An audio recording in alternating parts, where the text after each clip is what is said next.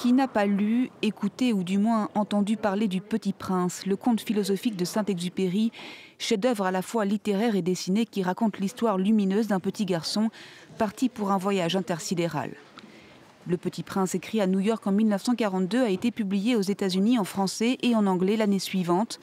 La maison Gallimard l'éditera en France en 1946. Plusieurs centaines de dessins, aquarelles et manuscrits sont sortis de leur collection américaine qui les détient et les protège depuis 1968 et sont présentés pour la première fois à Paris au Musée des Arts décoratifs. Euh, il s'agit de plein d'esquisses du Petit Prince, de plein d'essais où on voit notamment le Petit Prince avec un chien, avec un perroquet, avec un escargot, donc pas du tout avec un renard. Toutes ces recherches stylistiques de Saint-Exupéry étaient auparavant inconnues. Ce qui est très touchant, c'est de voir à quel point il avait besoin du dessin pour s'exprimer. À l'origine, c'est un écrivain, c'est aussi un aviateur. Et là, on le découvre dans l'exposition comme un dessinateur.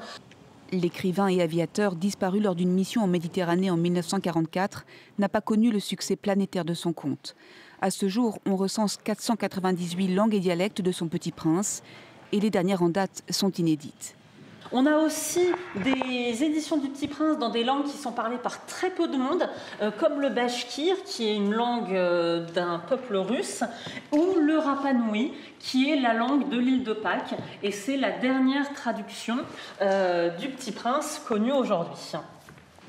D'après les connaisseurs de l'œuvre de Saint-Exupéry, le succès inégalé du Petit Prince tient à la portée humaniste et universelle du propos de son auteur, qui invite aussi aux quatre coins du monde à se pencher sur la question de l'exil.